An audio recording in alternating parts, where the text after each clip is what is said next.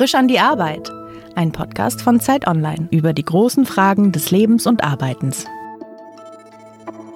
Herzlich willkommen bei Frisch an die Arbeit. Mein Name ist Daniel Erck. Heute zu Gast ist Maria Schrader.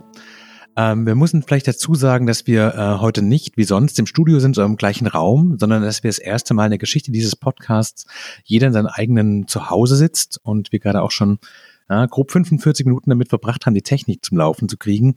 Es sind interessante Zeiten, es sind äh, Zeiten für Experimente, aber wir sind heute eigentlich nicht da, über Technik zu sprechen, sondern über die Serie Unorthodox, die du, Maria, ähm, auf Grundlage des Buchs gleichen Namens äh, von Deborah Feldman als Regisseurin gedreht hast. Ganz generell, wie sehen denn deine Arbeitstage gerade aus? Kommst du gerade dazu, irgendwas zu machen? Ist es für dich eine anstrengende Zeit oder ist es eher eine Zeit zum Durchatmen? Das ist eine gute Frage. Ich bin von morgens bis abends mit Dingen beschäftigt. Nicht unbedingt mit den Dingen, die man sich so vornimmt, wenn man denkt, okay, alles steht still, was könnte man jetzt tun, was hat man schon lange vorgehabt und sich schon ewig vorgenommen. Das ist bei mir nicht der Fall. Also als das begann mit Corona, waren wir eigentlich so auf dem Sprung. Wir waren auf dem Sprung, Premieren zu feiern. Wir waren auf dem Sprung, nach Frankreich zu fahren, zu einem großen Festival, wo die Serie Premiere haben sollte. Es gab Teampremieren, die angesagt worden sind in, in Berlin die sind abgesagt und plötzlich war so alles weg. Man hatte schon quasi den Koffer gepackt. Ich wäre mit der Anna Winger, der Showrunnerin, danach noch auf die MIP TV nach Cannes gefahren. Ich wäre so 14 Tage unterwegs gewesen. Selbstverständlich ist alles abgesagt worden. Ähm, nur was geblieben ist, ist so eine seltsame innere Unruhe. Man hatte plötzlich kurzzeitig gar nichts zu tun und der innere Motor war aber so auf Go. Mhm. Mm, natürlich ist das auch erstmal eine Enttäuschung. Dann kommt die allgemeine Sorge, die täglich neuen Nachrichten dazu. Dann startete diese Serie ja quasi ohne physische Premiere, was auch eine vollkommen neue Atmo äh, äh Erfahrung für mich war. Mm, seither bin ich sehr damit beschäftigt. Also es ist nicht das erste Mal, dass ich jetzt ein solches Interview führe. Alle Interviews, wo man sich zum Beispiel mit äh, Journalisten irgendwie physisch in Cafés getroffen hätte, finden über Skype statt. Ich bin eigentlich täglich damit beschäftigt, auch in anderen Ländern. Es ist natürlich auch wunderbar, dass es diese Möglichkeit gibt. Wir alle nutzen sie. Mhm. Also ja, die Serie, die Rausbringung, die Rezeption, Interviews, natürlich auch der Kontakt mit äh, Mitarbeitern, mit den Schauspielern ähm, ist ein massives Thema meiner Tage.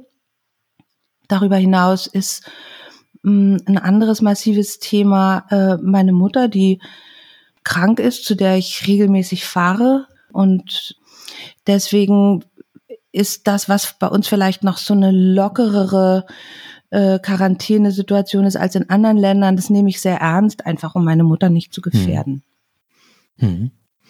Für die, für die Serie ist das Ganze ja eine bisschen skurrile Situation, weil einerseits, äh, wie du gerade erzähltest, so die üblichen Dinge von der Premierenfeier bis zu den äh, physischen Interviews, das mhm. alles wegfällt, mhm. aber gleichzeitig ähm, natürlich Menschen auch Zeit haben und auch das Bedürfnis haben, sich vielleicht von der ganz konkreten Situation, in der sie sich befinden, abzulenken und ihren Horizont zu weiten, auch um dem Gefühl der Einengung vielleicht zu entkommen. Mhm. Und die, man muss ja auch sagen, dass das, äh, dass die, das Feedback auf die Serie ist ja fulminant. Also speziell natürlich auch in den USA, also äh, Besprechungen der New York Times und hoch und runter und sehr viele Komplimente, also sowohl für die Serie als auch für die Hauptdarstellerin.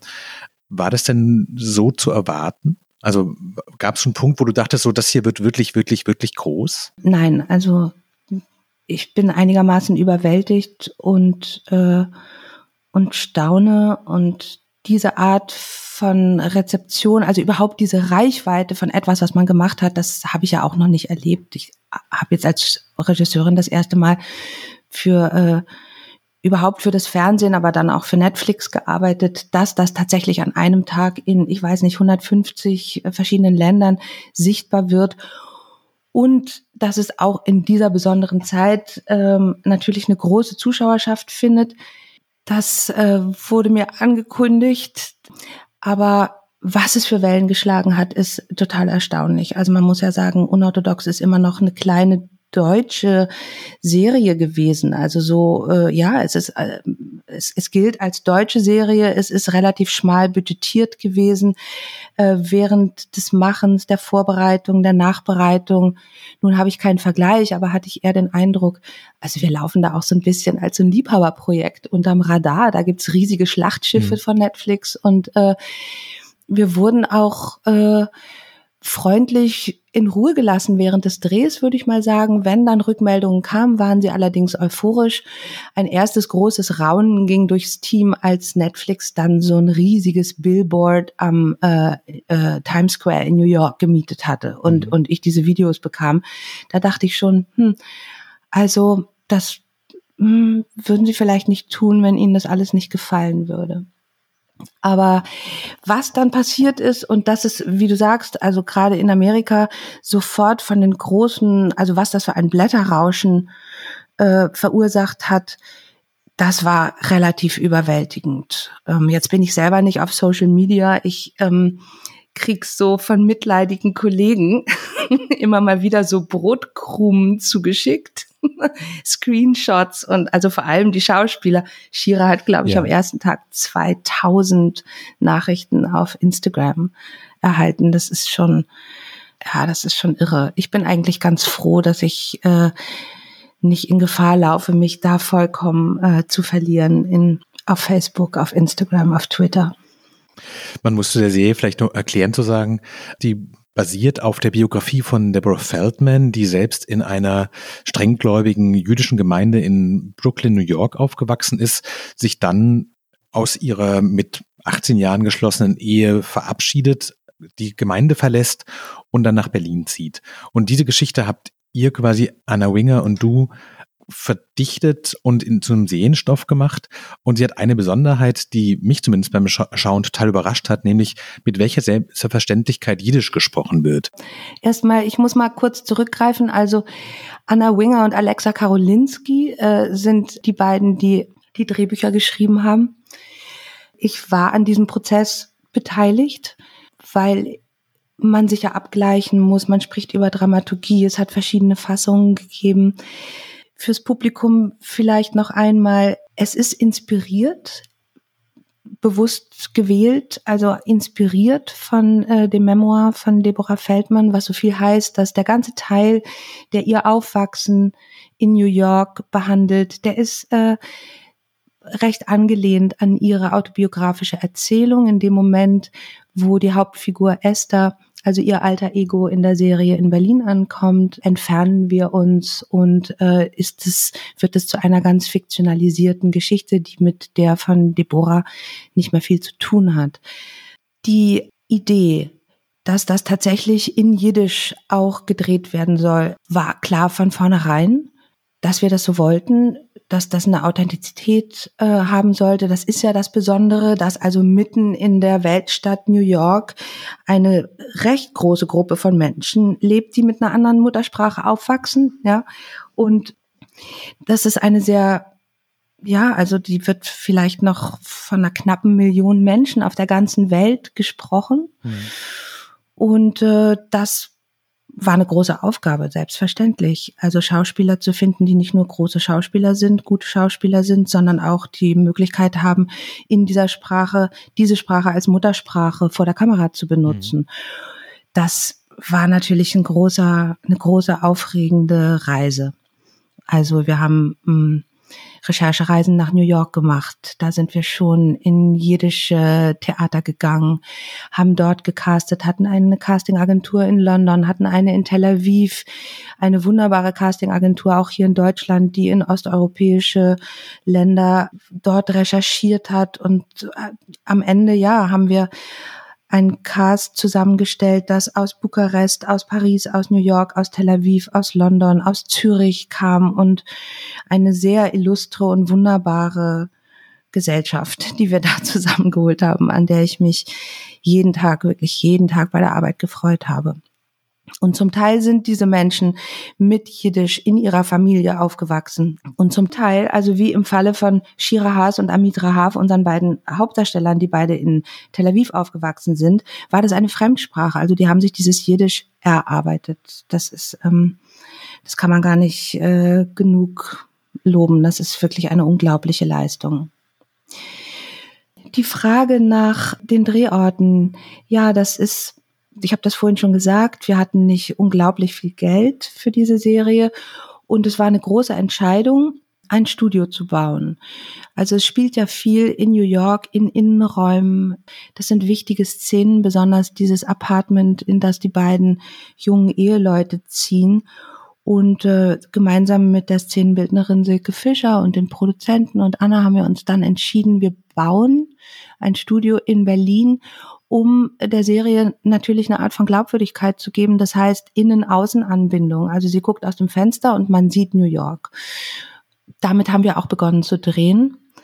Das war die erste Woche unserer Drehzeit in Berlin. Die war die war natürlich mit Aufregung, Adrenalin verbunden bei allen Beteiligten und gleichzeitig schafft so ein Studiodreh eine große Konzentration. Man ist nicht abgelenkt von anderen Gegebenheiten. Man kann die Arbeit selbst bestimmen. Man kann Tag- und Nachtszenen drehen, so wie man möchte. Und es gibt dem Team, den Schauspielern, unserer Beziehung die Möglichkeit, sich kennenzulernen, in Ruhe zu konzentrieren. Und gleichzeitig haben wir die wichtigen Pflöcke dieser Geschichte da in die Erde gerammt, weil das sind die intimen, die großen, entscheidenden Szenen, die zwischen diesem jungen Ehepaar stattfinden, die die Hoffnung am Beginn dieser Ehe, die Probleme, auf die sie stoßen.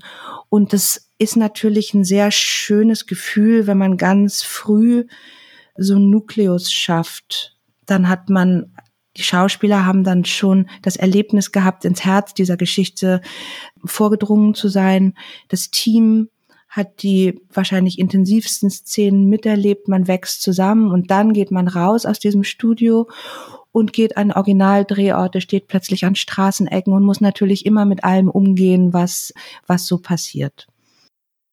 Aber das heißt, das Team war schon so ein bisschen eingespielt, als ihr quasi diesen geschützten Raum Studio verlassen habt und ihr kanntet euch schon und jeder wusste vielleicht, was die Bedürfnisse des anderen sind, was die Eigenheiten sind und wie man sich da am besten zusammenfindet.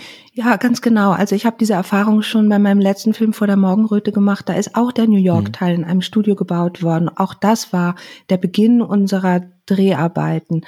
Und ich habe das schon damals als etwas als eine gute Entscheidung empfunden, dass man einen geschützten Raum am Anfang nutzt, damit ja, wie gesagt, also damit eine Konzentration, ein sich kennenlernen äh, in Ruhe stattfinden kann und das Team, sagen wir mal, verstreut sich ja auch viel schneller, wenn man an Außendrehorten oder an Originaldrehorten ist. Und hm. hier hat das was fast Bühnenartiges mh, hm, von großer Intimität, ja, bei der Arbeit. Mhm. Mhm. Ich stelle mir so einen Filmdreh vor, als so eine lange Liste an Fragezeichen, für die man jeweils eine eigene Antwort finden muss. Also angefangen von quasi der Finanzierung, der, der, genauen Geschichte, der Besetzung und zwar vor wie hinter der Kamera, mit wem arbeitet man wie zusammen. Gibt es für dich so einen Punkt, wo du sagen kannst, ab dann weißt du, jetzt funktioniert's, ab dann ist die Sorge geringer und jetzt läuft es irgendwie? Oder ist es die ganze Zeit so und bleibt es in so einer Anspannung drin, dass man immer unsicher ist, geht es genau dorthin, wo hm. ich es haben will? Also jedes Projekt stellt ganz unterschiedliche und neue und meistens sogar unerwartete Aufgaben. Also oft ist es so, dass man vor hm. bestimmten Bereichen der Arbeit großen Respekt hat und von anderen denkt, na ja, das, das wird relativ einfach. Das dreht sich manchmal um. Jetzt war zum Beispiel hier die Finanzierung natürlich gar kein Problem, sondern das ist eine Netflix Original. Mhm. Das heißt, das äh, ist alles von Netflix bezahlt in dem Moment, wo sie Ja zu diesem Projekt sagen. Eine große Neuheit für mich in der Arbeit war das Tempo.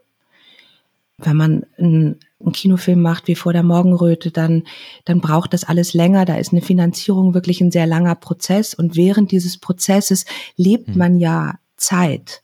Mit, also mit dem Drehbuch, man schreibt verschiedene Fassungen, es rutscht immer mehr in die Tiefe des eigenen Seins, ja, also man träumt nachts davon und so. Und mhm.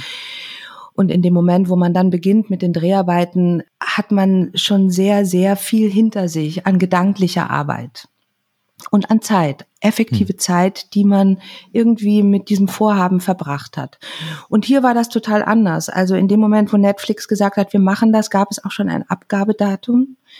Es war klar, dass der ganze Prozess der Vorbereitung bis hin zur Ablieferung, das war ein Jahr. Und das war für mich sehr neu, dass die Bücher begonnen wurden, da gab es vorher eine Outline, die hatte ja Netflix auch gelesen. Vielleicht gab es auch schon eine erste Fassung, aber bis in die Dreharbeiten hinein gab es fünf oder ich glaube sechs Überarbeitungen. Noch während wir gedreht haben, wurde an den Büchern gearbeitet.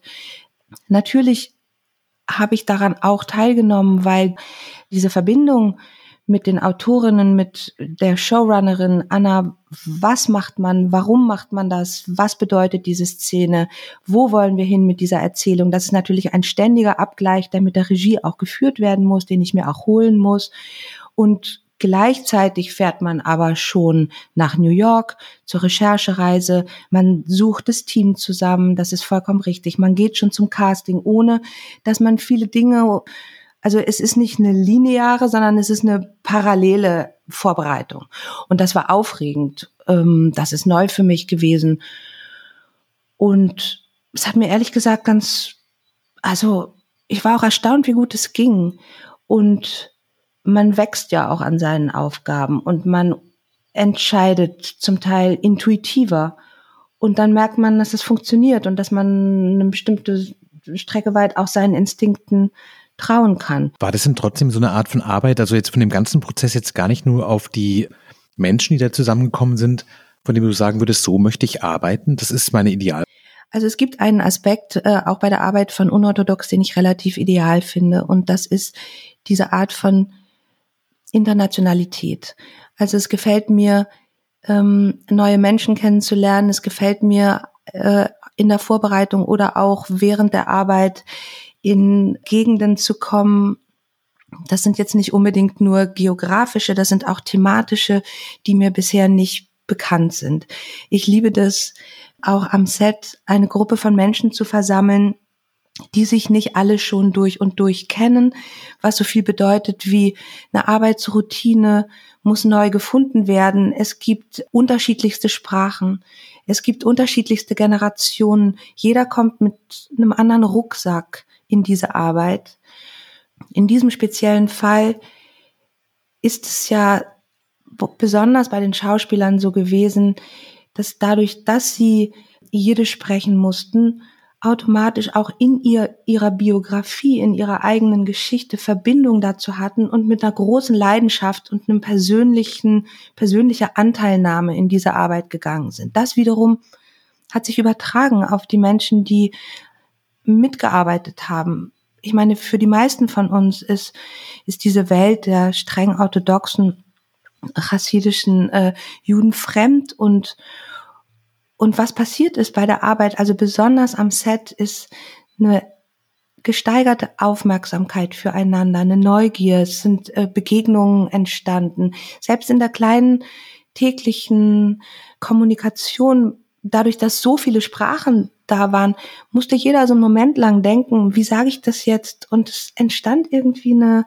eine größere Nähe, auch eine Art von Zärtlichkeit und ja, am Ende kann man ruhig dieses Wort auch benutzen, irgendwie eine Liebe für das, was man da tut und gemeinsam entdeckt. Gab es auch Tage dabei, bei denen du den Eindruck hattest, das ist jetzt so persönlich, das ist jetzt so intim und so emotional, dass es auch eine Belastung werden kann? Oder ist es eigentlich, bist du in so einem Flow drin, dass du merkst, wir werden gerade wirklich uns nahe und das ist ganz einfach? Es gab sehr viele Momente während dieses Drehs, von denen nicht nur ich, sondern alle Beteiligten, die die Szenen gelesen hatten, äh, wussten, was das bedeutet und was das den Schauspielern abverlangt. Das ging schon beim ersten Drehtag los. Also der erste Drehtag ging damit los, dass unsere Hauptdarstellerin Shira Haas vor laufender Kamera die Haare abrasiert wurden. Da war enorm Adrenalin im Spiel. Also bis hin zu zum, zum erfahrenen Recken wie Wolfgang Thaler, der ist auch zu mir gekommen und hat gesagt, ich war selten so nervös vor etwas. Wir hatten zwei Kameras aufgebaut. Ich hatte mit Shira lange über diese über diese Szene gesprochen. Alle waren im Studio versammelt. Also wir hatten fast eine, wir hatten fast ein Publikum draußen vor den Monitoren, weil es war der erste Drehtag. Jeder wollte dabei sein. Und es geht um einen Moment, wo unmittelbar nach der Hochzeit der verheirateten Frau ihr natürliches Haar abrasiert wird, weil sie fortan als Ehefrau Perücken trägt oder Kopftücher. Und das ist nicht nur natürlich etwas, wo mm, was auch ein persönlicher Eingriff ins Leben der Schauspielerin ist, ihr vor der Kamera ihre eigenen Haare abzurasieren, sondern was darüber hinaus von der Schauspielerin unglaublich was verlangt hat, nämlich eine Mischung aus Stolz, Ehefrau zu werden, in dieses Leben einzutreten, das sie sich eigentlich gewünscht hat und gleichzeitig ja ein existenzieller Eingriff in ihr so sein. Das heißt, eine Mischung aus Vorfreude, Schock, Lachen und Weinen. Und darüber hatten wir öfter gesprochen. Sie hat mir natürlich gesagt, wie, dass sie auch Angst davor hat. Und dann ja, macht man das halt einfach und man baut zwei Kameras auf und dann sind noch andere Leute mit in der Szene. Die Ronit Ascheri, ihre Tante, die die Maika spielt, hat sehr oft mit unserem wunderbaren Maskenbildner Jens Bartram gelernt, die, äh, den Kopf zu rasieren an Perücken, an anderen Menschen. Ja, das ist jetzt eine lange Erzählung für für viele Momente, die es gab während dieses Drehens, wo alle Beteiligten den Atem angehalten haben. Mhm. Wer ist denn am strengsten mit deiner eigenen Leistung in so einer Situation? Gehst du da raus und kannst zufrieden sein oder weißt du, dass quasi alle Dinge, die man im Leben macht, könnten immer noch ein bisschen besser sein? Kannst du dann hinterher auch sagen, so, das war gut, das war das, was ich wollte? Oder gehst du aus sowas eher hadernd raus, aus einem Moment, wo man weiß, das muss jetzt wirklich stimmen, das können wir nicht 15 Mal machen? Mhm. Der große Unterschied als Schauspielerin und als Regisseurin am Set ist ja der, dass du in dem Moment, wo dann wo dann der Live-Act passiert. Und Film ist ja die Zusammensetzung von vielen Live-Acts. Bist du als Regisseurin in die Passivität verdammt. Du kannst das vorbereiten, du kannst es nachbereiten, aber in dem Moment, wo die Kamera läuft, sitzt du davor und schaust zu. Und äh, das ist diametral anders von dem Leben als Schauspielerin am Set. Und ich habe schon gelernt zu erkennen, also wann etwas tatsächlich oder wann es zu einer Erfüllung kommt, sagen wir mal so. Ich habe gelernt, vor dem Monitor mhm. zu sitzen und zu erkennen, das ist das größte Geschenk, was ich jetzt gerade bekommen kann. Und ich kann auch versinken in das, was ich sehe. Ich, es ist eigentlich immer so bei mir, auch wenn ich die Drehbücher schreibe, aber auch wenn ich am Morgen in so ein ans Set gehe und, und Szenen vorbereitet habe, dann habe ich die eigentlich im Kopf gespielt. Also ich habe einen klaren Plan. Ich, äh, mhm. ich habe zumindest den klaren Plan, wie es sein könnte, was eine Bewegung vor der Kamera ist, was eine Choreografie, wie die Bilder aussehen. Das ist ja klar. Also äh, es gibt andere Arbeitsweisen, aber in dieser hochtaktigen Arbeitsweise musst du vorbereitet sein als Regisseurin und das bin ich. Und dann gibt es natürlich immer das Surplus. Es gibt immer das, also entweder das funktioniert, der Plan, den ich im Kopf hatte und diese Choreografie funktioniert. Das ist dann aber erstmal nur eine, was Funktionierendes. Und dann, und dann wird die Kamera angeschaltet und dann gibt es im besten Fall etwas, was plötzlich nochmal zu einer anderen Art von Leben erweckt wird. Von den Beteiligten Beteiligten, die da vor der Kamera sind oder auch direkt hinter der Kamera ist ja auch oft die Bewegung von Wolfgang und wie der mitarbeitet, mitatmet eigentlich, gar nicht mitarbeitet, ganz viel aus der Hand gedreht. Und das ist dann, ja, das ist dann etwas, was ich auch feiern kann. Also ich kann das feiern als etwas, was vor unseren Augen passiert und daran ist dann auch nicht mehr zu kritteln. Und manchmal dauert es sehr lange, bis man dahin kommt, dass etwas zu so einer Blüte kommt, ja. Es ist ein heiliger Akt, weißt du? Also das, das hört sich jetzt pathetisch an und, äh, und ich bin auch oft streng und ich bin auch manchmal jemand, der dann Takes ganz schnell wieder unterbricht. Aber auch deswegen, weil es mir schon darum geht, dass nicht nur die Schauspieler, nicht nur ich, auch das Team drumherum, das, äh, das, das hat auch mit einer Atmosphäre zu tun, von Vertrauen, aber auch von Aufmerksamkeit, von Anteilnahme, die bestimmte Dinge vor der Kamera erst möglich macht. Es ist kein technischer Moment. Es ist alles andere als ein technischer Moment in dem Moment, wo die Kamera angeht. Und das, das ist unwiederbringlich. Jeder Take ist am Ende auch unwiederbringlich. Und das ist auch Aufgabe des Regisseurs, diese Art von Atmosphäre zu kreieren, dass jedem klar wird, es geht halt manchmal in Szenen um Leben und Tod dabei. Und, äh, und, und da machen sich Leute nackig. Hm. Egal ob literally oder emotional. Und das kann alleine dadurch gestört werden, dass irgendjemand hinten in der Ecke sitzt und auf sein Display guckt. Und das lasse ich auch nicht zu. Dafür ist es zu, dafür geht's um zu viel. Das klingt sehr intensiv, auch emotional und sehr fordernd.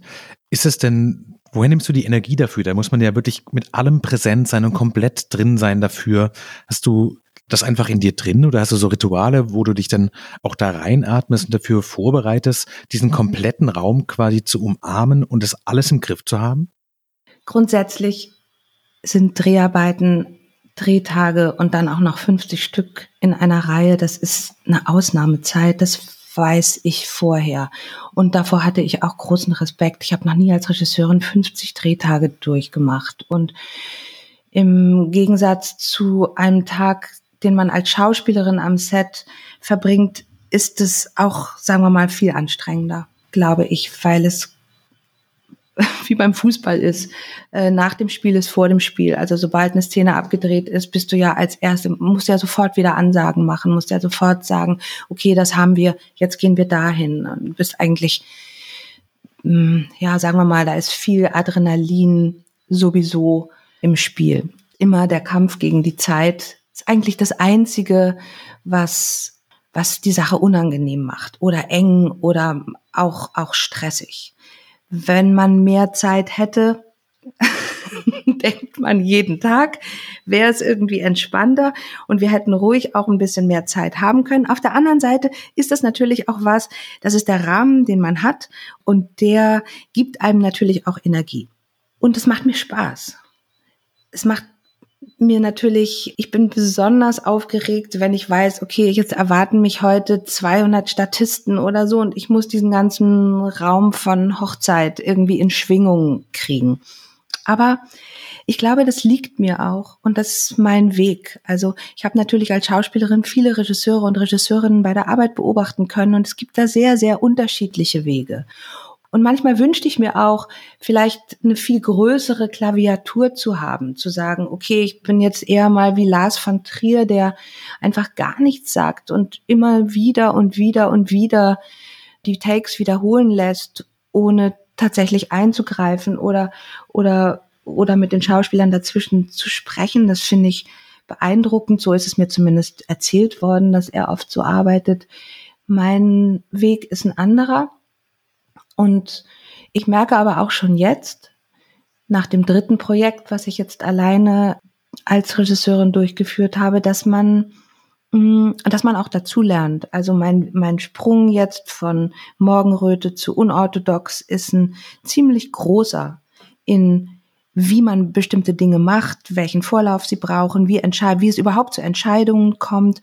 Und ich glaube, ich kann da noch viel weiter gehen und ich kann auch noch viel mehr ausprobieren. Hm. Bist du so ein Prozess drin, dir selbst ein guter Chef? Ja, das ist eine Frage, was man als einen guten Chef bezeichnen würde. Also ich bin, glaube ich. Mh, hm, Lobst du dich? Ja, ja, ich kann, ich kann extrem begeistert sein von Dingen, die wir geschafft haben.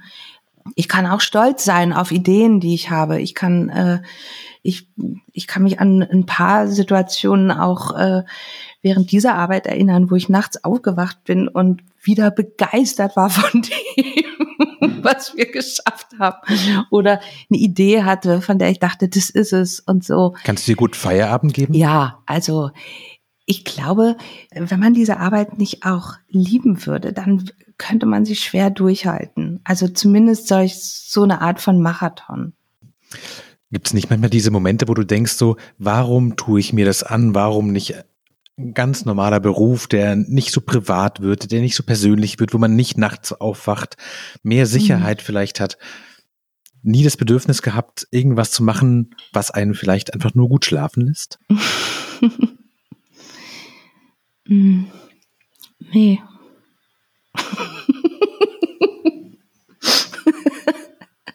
Aber äh, ja, nee. Ehrlich gesagt nicht. Also ich schlafe ja dann auch hin und wieder sehr, sehr gut. Und es ist ja nicht so, dass mein ganzes Leben so ist.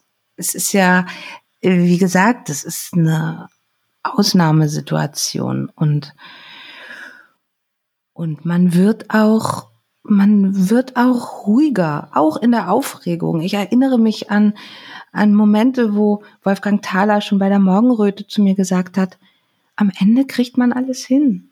Mach dir keine Sorgen. Am Ende ist irgendwie doch dann alles gedreht. Also es gibt immer wieder katastrophale Situationen und auch Ängste. Aber, und das ist vielleicht auch der Grund, warum ich das jetzt mehrmals schon gemacht habe, es gibt kaum Momente, wo ich das Gefühl habe, okay, die Nordsee kippt um. Es ist Tilt. Ich kann nicht mehr oder ich will nicht mehr wenn das häufiger stattfinden würde, dann würde ich das auch total überdenken. Ich glaube auch einschätzen zu können, was gutes Adrenalin ist. Also damit bin ich ja wirklich fast aufgewachsen. Das, da, damit lernt man umzugehen als, als Schauspielerin. Das ist nach wie vor bei jeder Vorstellung so, die ich am Hamburger Schauspielhaus spiele, dass da, man hat immer mit Adrenalin umzugehen und man, und man hat, glaube ich, gelernt, wie man das in etwas Positives verwandeln kann. Und genauso spüre ich Jetzt bin ich von schlechtem Stress besetzt, von etwas, was mich unter Umständen krank machen könnte, wenn das ein Dauerzustand wird. Und den möchte ich nicht haben. Und dann gehen bei mir aber auch die Alarmglocken an. Was ist denn anstrengender, verzichtbar zu sein? Weil natürlich keiner von uns ist irgendwie Arzt, niemand arbeitet irgendwie in so einer ganz komplexen Forschung und wir alle machen quasi auch, ich als Journalist machen Berufe, die die schönen Dinge im Leben ausmachen, aber letztlich ist es natürlich verzichtbar. Oder ist das Gefühl, unverzichtbar zu sein, weil wenn du mitten in diesen 50 Drehtagen krank wirst, dann steht natürlich der komplette Laden still. Naja, dafür gibt's ja Ausfallversicherungen. Also das ist natürlich versichert. Da gibt es die unauswechselbaren Positionen vor der Kamera und hinter der Kamera, die sind, die sind versichert. Ansonsten, also du sprichst ja jetzt so etwas an in einer Zeit, ähm, wo es um systemrelevante, lebenswichtige Berufsfelder gibt. Da sind wir alle verzichtbar, selbstverständlich. Da ist die Kultur. Also da sitzt man hier untätig. Unsere Projekte stapeln sich in den Pipelines, während andere Leute unglaublich arbeiten und, und wir alle von ihnen abhängen und ja auch, sagen wir mal, unseren Respekt ausgesprochen bekommen. Ich habe in den letzten Wochen auch ein paar äh, Nachrichten bekommen, dass, dass es auch relevant ist anscheinend, dass man, dass man auch so einen kulturellen Input in diesen ganzen existenziellen Sorgen und Überlegungen ab und zu bekommt. Und mir ist gedankt worden dafür und das hat mich sehr berührt.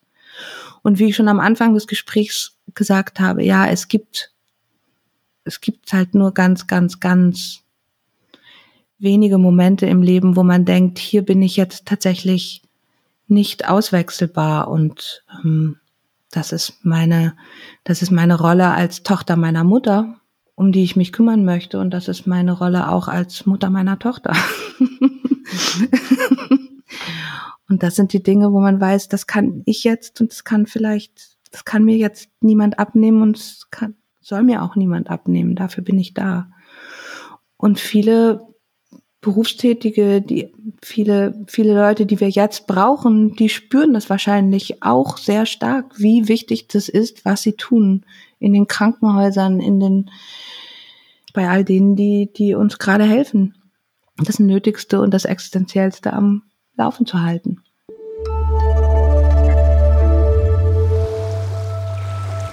Menschen lieben Glitzer, weil es an die Lichtreflexe von Wasser erinnert. Ein gutes Restaurant erkennt man an den Messern der Chefköchin. Rabenmännchen verneigen sich vor den Weibchen. Woher weißt du das? Der Zeitwissen Podcast. Mit Hella Kemper und Max Rauner. Reportagen, Interviews und Geschichten, die Sie auf gute Gedanken bringen. Jeden dritten Sonntag im Monat. Dort, wo es Podcasts gibt.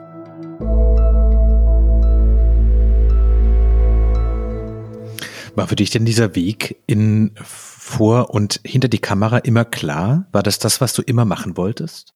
Nee, als Kind wollte ich gerne Pianistin werden, bis zum Alter von 14.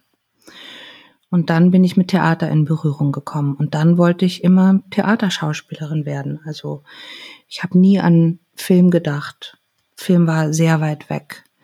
Ich hatte so erste Kinoerlebnisse mit, würde ich sagen, so 15, 16, also über die Disney-Filme jetzt hinaus. Ich kann mich erinnern an so ein paar große Kinoerlebnisse, aber das war, ja, das war weit weg und fremd und auf und Fernsehen habe ich damals, wie man so war als Schauspielschülerin in Wien verachtet. Mhm. Einfach gibt ja so diese Zeit, wo man halt so eine Hybris hat. Die muss man auch haben als als Student. Ja, und dann und dann habe ich aber schon wegen während des Studiums so erste Dreherfahrungen gemacht und dann mh, hm, wie das ja inzwischen wahrscheinlich einigermaßen bekannt ist, habe ich Dani Levi kennengelernt und dann habe ich begonnen, mich mit Drehbüchern zu beschäftigen. Und bevor ich das erste Mal vor der Kamera stand, habe ich ja eher so über Drehbuchen nachgedacht und angefangen zu schreiben. Und meine erste Rolle im Film war ganz klein und gleichzeitig war das ein Film, der hieß Robbie Kalle Paul, wo ich äh, von A bis Z an, an, an der ganzen Reise des Machens beteiligt war. Und daher rührt vielleicht auch mein, ähm, mein Interesse für, für, jeden, für jeden Prozess des Filmemachens. Gibt es denn äh, sowas wie deinen heimlichen Liebling darin? Also ist es eher die Recherchen, die Vorbereitungen? Sind es dann wirklich die Drehtage? Oder ist es letztlich, magst du jede Phase für das, was sie mit sich bringt? Ja, eigentlich mag ich jede Phase, aber nicht gleichermaßen. Also ich glaube, das größte Glück ist in der Vorbereitung ein fertiges Drehbuch. Also das, wenn ich selbst hm. schreibe, dann kostet mich das was und äh, und das ist mh, hm, ja, das sind äh, das sind Triumphe, wenn man mal so eine Fassung fertig hat. Die Dreharbeiten sind mh, hm, ja, wie gesagt, Ausnahmezeiten. Da hat man da wird dann das, was man so im Kopf hat, in idealer Version, findet jeden Tag natürlich ein Abgleich statt. Da kommt man so mit Ernte nach Hause, die, die man dann wieder sortiert im Schnitt. Und Schnitt ist eigentlich das, was ich wahrscheinlich am manischsten und leidenschaftlichsten mit begleite. Und da habe ich aber auch mhm. das Glück, einen Partner in Hans-Jörg Weißbrich gefunden zu haben, schon bei Liebesleben in der letzten Phase, dann in der ganzen vor der Morgenröte und jetzt gemeinsam mit Gesa Jäger hatten wir eine tolle Zeit im Schnitt und da, ja, da, da, da kann ich Tag und Nacht eigentlich sitzen und habe Spaß daran. Du hast vorhin erzählt, dass es das äh, unorthodox Billboard am Times Square New York gab. Haben sich denn jetzt schon neue Möglichkeiten ergeben? Also ist es jetzt tatsächlich der Moment, wo du merkst, ich bin quasi eine Liga aufgestiegen und plötzlich melden sich Leute bei mir, die wussten vor einem halben Jahr noch nicht, wer ich bin? Ja, es haben sich Agenten aus Amerika gemeldet. Was das genau bedeutet, wird sich zeigen. Hm. Ich glaube, ich, ich möchte weiter in einer Form ähm, persönlich an den Dingen teilnehmen, die ich auch mache. Ich, hm also ich habe, das habe ich vorhin schon gesagt, ich habe den Traum und den Wunsch, weiter international in dieser Form zu arbeiten, was ich ja aber auch schon ein bisschen begonnen habe in den Projekten bisher. Also mein erster Film Liebesleben war, wurde in Israel auf Englisch gedreht. Das war schon ein riesiger Schritt für mich damals. Morgenröte hat sieben verschiedene Sprachen und äh, und so viele Nationalitäten. Da war es eigentlich fast folgerichtig mit unorthodox. Da gab es auch schon bestimmte Erfahrungen, die ich vorher gesammelt habe. Und in dieser Form möchte ich eigentlich weiterarbeiten. Und ich habe, ich hätte großes Interesse daran, sagen wir mal, in den Mitteln etwas weniger begrenzt zu sein und, und mich auch als Regisseurin in, in einem etwas größeren Spielfeld auszuprobieren, einfach andere Dinge möglich machen zu können.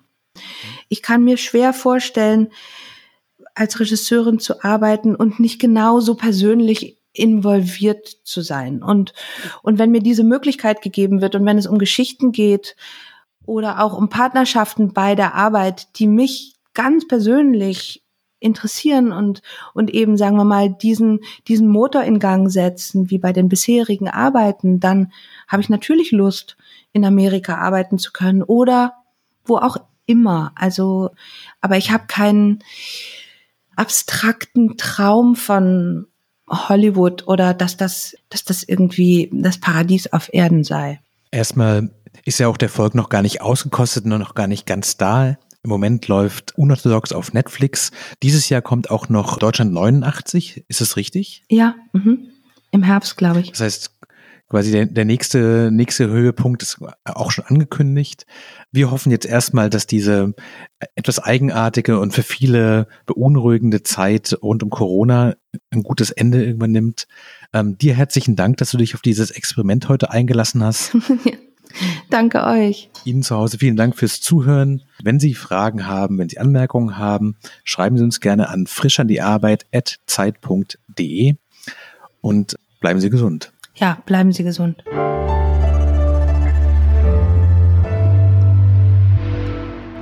Frisch an die Arbeit, ein Podcast von Zeit Online. Konzipiert und moderiert von Leonie Seifert und Daniel Erck. Produziert von Maria Lorenz, poolartists.de.